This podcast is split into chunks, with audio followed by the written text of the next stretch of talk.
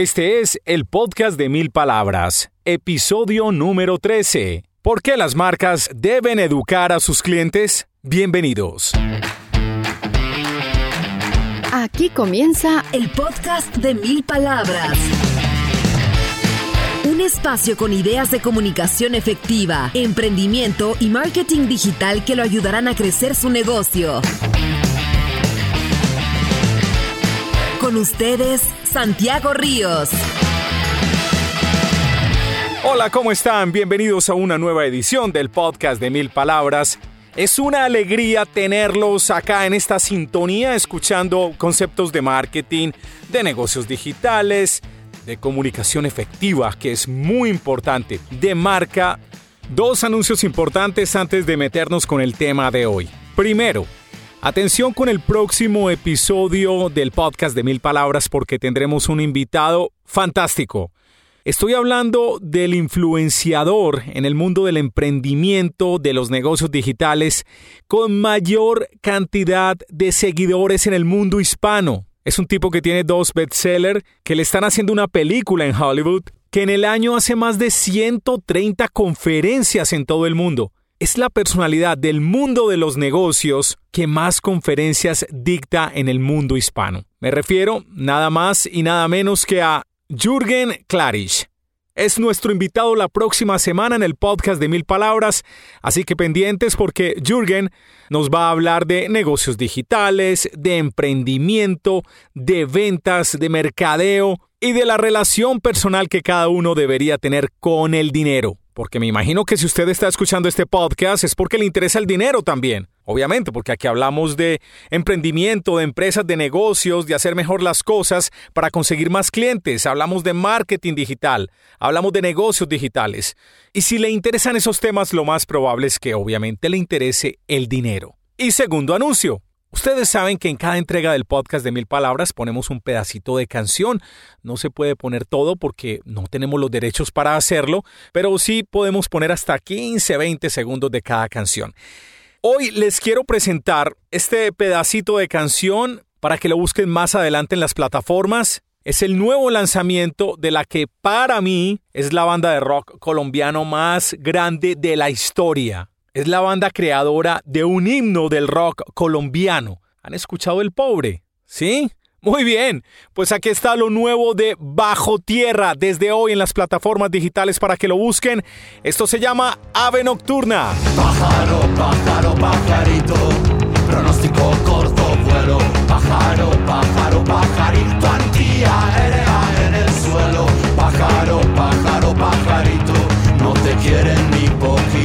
Gracias a todos por los mensajes que hemos recibido. A Verónica del Río, Carlos Arteaga, Lorenzo Mejía y Ana Cristina Ochoa. De verdad que muchas gracias por los mensajes que me motivan a seguir creando este contenido.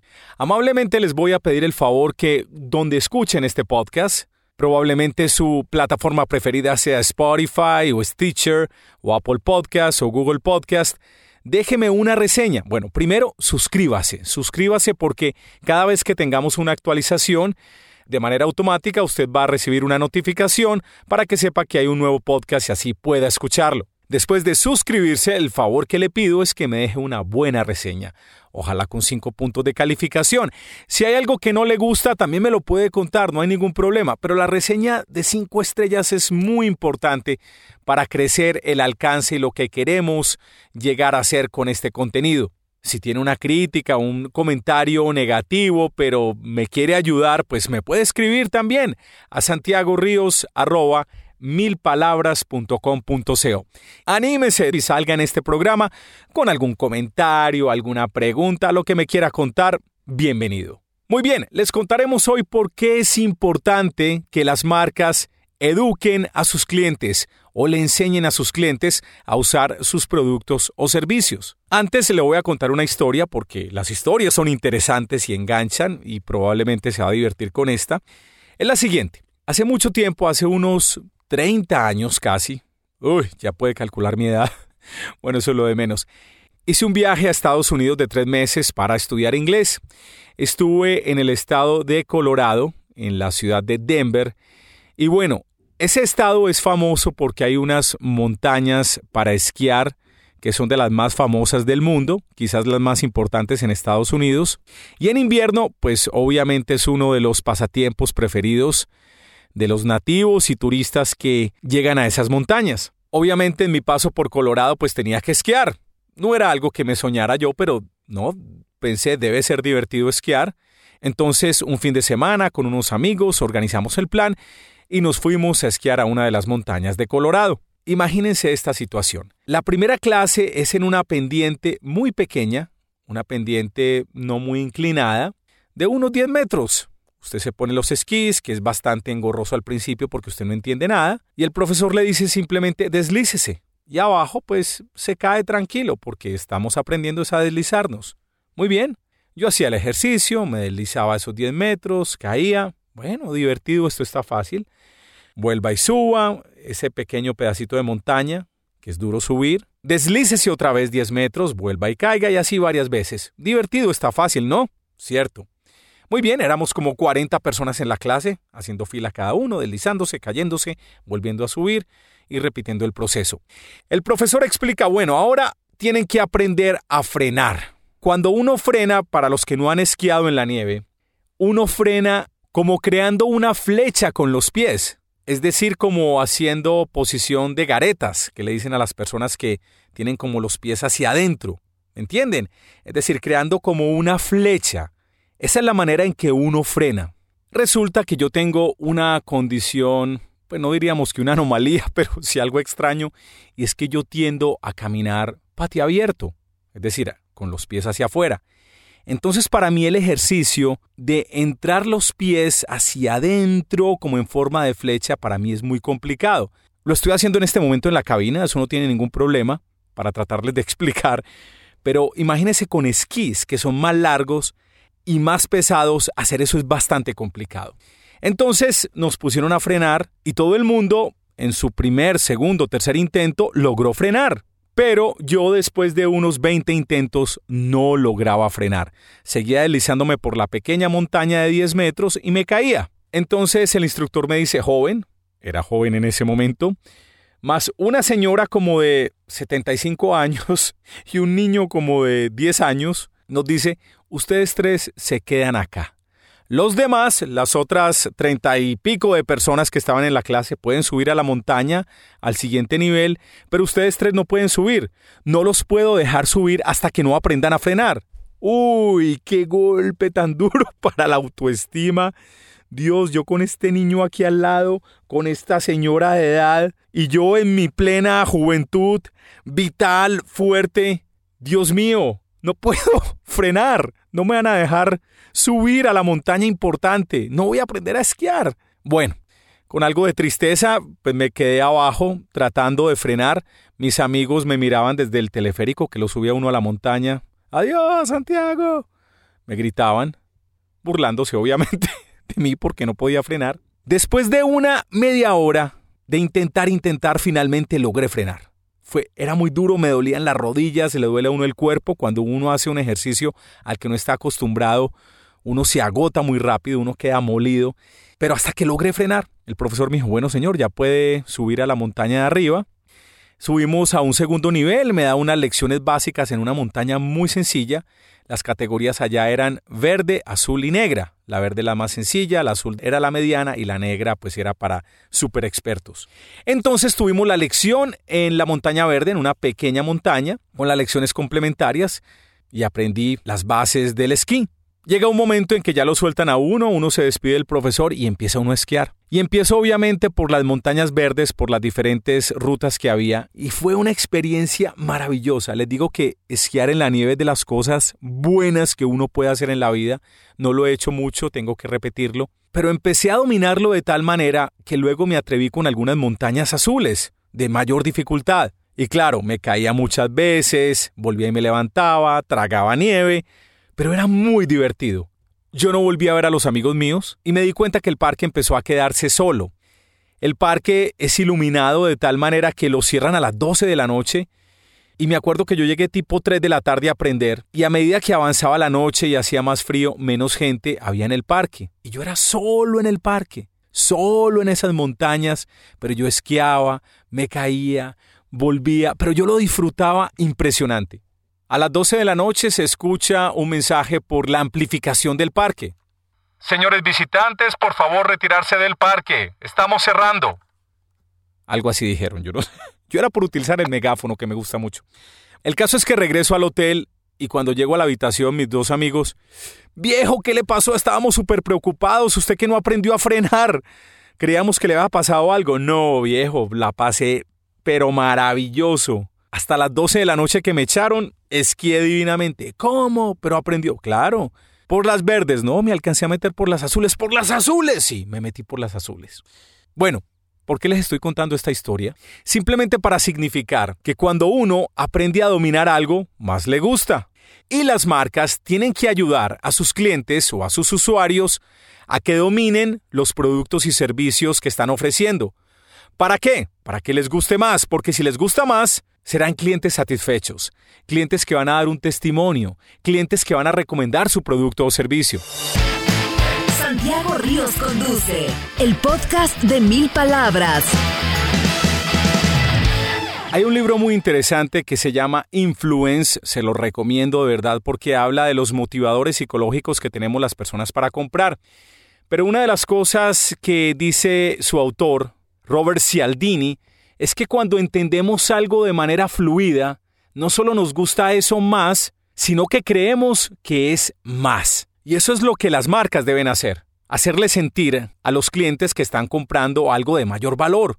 ¿Por qué? Porque lo entienden, porque es fluido, porque es natural para ellos. En el caso mío con la esquiada, que lo tomé como un reto personal aprender a esquiar, digamos que ahí fui persistente, me interesó el tema, pensé en el platal que costaba porque es muy caro esquiar y estar allá en Estados Unidos y dije yo, pero Dios, ¿cómo vengo yo a Estados Unidos si no aprendo a esquiar? Yo no me puedo ir de aquí sin aprender a esquiar. Digamos que dentro de mí había un tema de autoestima, de lograr un objetivo, de no desperdiciar el dinero, de estar allá y no haber esquiado. Fui persistente, pero el cliente por lo general no es persistente. Le gustan las cosas como se dice, papita para el loro, muy fácil, ¿cierto? Entonces las marcas deben hacerlo fácil para el cliente y una de las maneras de hacerlo fácil es explicarles constantemente cómo se usa su producto o su servicio. Y no me refiero al manual de instrucciones que viene en una cajita, que casi siempre viene en chino o si no es traducido del chino al español o del chino al inglés, muy mal traducido y uno no entiende nada y con una letra chiquitica.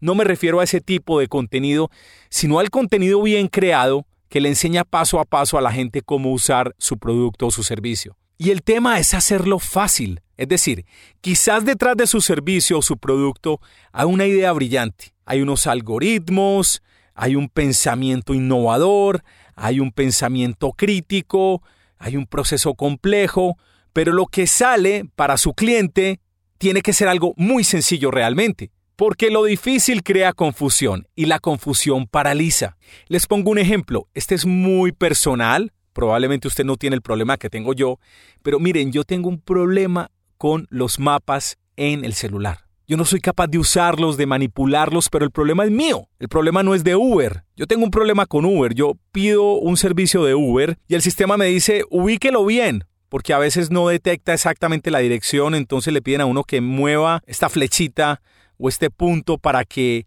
se ubique correctamente donde me van a recoger. Miren, no soy capaz, yo muevo eso para toda parte, para arriba, para abajo. No ubico norte, no ubico sur, pero es un problema mío. Y esa confusión me paraliza. Y esa confusión me hace que yo no sea un usuario regular de Uber porque no lo manejo bien.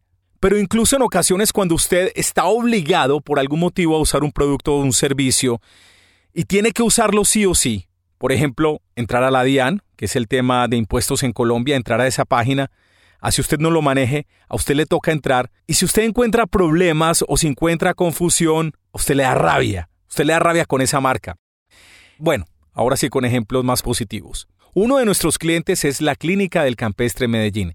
Es una clínica pequeña con la cual hemos hecho un ejercicio muy interesante de video marketing porque desde que empezamos a trabajar con ellos hace unos seis años, hemos construido, creo que es el segundo o el tercer canal del sector de la salud más visitado en América Latina. Es un canal que en este momento tiene unas 14, 15 millones de reproducciones al momento de grabar este podcast, con más de 50 mil suscriptores. Y todo eso lo hemos hecho con contenidos que educan a sus pacientes o a sus pacientes potenciales. Y aquí es donde diferenciamos el tema de qué es complicado y qué es sencillo. Cuando estábamos grabando, porque los doctores no conocían bien la mecánica, la primera temporada de videos, cuando le preguntábamos a los doctores, doctor, explíquenos por favor qué es una lumbalgia. Entonces el doctor empezaba con un cuento como, la lumbalgia es el movimiento que ocurre al interior de la vértebra sub whatever de yo no sé qué, donde el líquido ramiótico ocupa. Uy, qué pena los médicos si me están escuchando con las barbaridades que estoy diciendo, pero a lo que hoy era que entregaban un discurso complicado, difícil, como para congreso médico para hablarle a colegas. Y yo les tenía que decir, doctor, no, hablemosle al paciente. ¿Qué es una lumbalgia? ¿Cómo nos recuperamos de la lumbalgia? ¿Qué es? Sencillo al paciente. Y ellos, obviamente, saben hablarle al paciente. Estos videos que grabábamos con los doctores se convertían en contenidos muy educativos que ciertamente orientaban al paciente y que construían una relación muy positiva con la marca clínica del campestre. A veces nos encontramos con que incluso su marca dando contenidos valiosos, educativos, el cliente no los toma. Le pongo otro ejemplo simpático. Mi madre es una persona pues obviamente ya de edad y mi mamá todo lo ha querido como a la carrera. Bueno, ya tiene unas virtudes increíbles, pero tiene sus cosas también. Y ella no escucha este podcast. Pero bueno, no, no va a decir nada grave tampoco. Mi mamá trató de aprender inglés y renunció en la primera clase. Mi mamá trató de utilizar la tecnología, de entrar a Internet y renunció en la primera clase. No es una persona que sea persistente, no es una persona paciente para aprender. Ella tiene un dicho muy divertido que dice, es que deberían inventar algo donde a mí me inyecten el inglés con una intravenosa, que me inyecten el inglés y la tecnología y así aprendo. No, eso no va a pasar y ustedes lo saben. Pero ¿qué demuestra eso? que cuando las marcas crean contenidos que la gente no toma, ya estamos de por sí creando un filtro, una decantación. Estamos segmentando y nos estamos dando cuenta quién está asumiendo un compromiso con su marca y quién no lo está haciendo. El que no asume un compromiso con su marca, pues obviamente no puede ser cliente suyo. Es como un gimnasio. Un gimnasio puede tener contenidos en video en YouTube, por ejemplo, explicándole a la gente cómo hacer abdominales o cómo hacer flexiones de pecho o barras o cualquier otro ejercicio. O puede tener un podcast donde dé consejos de alimentación, consejos de nutrición, pero si la persona, si el usuario no sigue esas recomendaciones, pues el gimnasio no puede hacer los push-ups, no puede hacer las flexiones por esta persona. Es decir, el usuario demuestra un compromiso cuando usa el producto o servicio, pero todo empieza a partir de esa educación. Entre más se eduque el usuario, entre más él sienta que está entendiendo, más rápido va a tomar acción, va a aprovechar su producto o su servicio. Y cuando lo haga va a ocurrir la transformación. Si ocurre la transformación hay un cliente satisfecho. Y un cliente satisfecho, pues obviamente va a tener recompra, va a volver a comprar, va a renovar el gimnasio, porque si no lo usa, no va a renovar la anualidad. Y lo otro es que va a recomendar su producto o su servicio. Las recomendaciones también ocurren de una manera simpática. Hay un dicho que dice que compramos muchas veces de manera emocional y justificamos la compra de manera racional. Recientemente compré un nuevo celular y obviamente uno hace una consulta comparando capacidades, funcionalidades, comparando precios. Y entiende uno hasta cierto punto qué es lo que hace el celular. Entonces dice uno, bueno, está bien, me gusta la relación, precio, beneficio, funcionalidades, etcétera, compro el celular. Cuando uno empieza a manejar el celular, empieza a encontrar funciones que no conocía, las busca en internet, encuentra tutoriales que no son creados por la marca, y aquí estas marcas de celulares son muy de buenas porque hay mucha gente creando contenido, pero es un contenido que deberían crear las marcas. Y atención que probablemente su marca no es famosísima para que otra gente cree contenido por usted, entonces a usted como dueño de su marca le toca crear esos contenidos. No espere que otra persona los haga. Bien, vuelvo con el tema. Entonces, aprendiendo a manejar mi celular, encuentro una serie de contenidos educativos donde me explican muy bien cómo sacar mayor provecho al equipo. Me explican mejor las funciones, la cámara, la memoria, procesador, bueno, la linterna, cosas tan tontas pero que se vuelven súper relevantes y que le ayudan a uno a justificar la compra. Cuando alguien de la familia o un amigo le dice a uno, cambiaste de celular, sí, mira, mira, me compré esta marca, mira qué bacano, mira lo que hace, y uno le muestra todo. ¿Qué termina haciendo? Recomendando la marca. Al justificarla la estoy recomendando. ¿Por qué la justificamos? Porque como humanos queremos siempre quedar bien. Queremos saber que las decisiones que tomamos las tomamos de manera inteligente, que somos inteligentes porque tomamos una decisión inteligente en nuestra compra. No queremos equivocarnos con eso ni sentir que la embarramos. Y al justificarlo de manera orgullosa, pues obviamente recomendamos el producto o servicio. Otra razón importante para entregar contenidos educativos a sus posibles clientes es que reduce los costos de personal para dar soporte. Si usted tiene tutoriales coherentes paso a paso del uso de su producto o su servicio, pues obviamente va a haber menos gente llamando a soporte o a su área de servicio al cliente o a usted mismo si es una persona que trabaja por su cuenta para reclamarle. Pero si usted tiene estos tutoriales, cada vez menos lo van a llamar a preguntarle cosas que ya están en el tutorial. Crear contenidos que ayudan a las personas también tiene otro efecto que quizás usted no imaginaba, y es que un contenido correctamente optimizado para SEO se convierte en una puerta de entrada hacia su marca a través de Google o de otros motores de búsqueda. ¿Por qué? Porque la gente constantemente en Internet está buscando...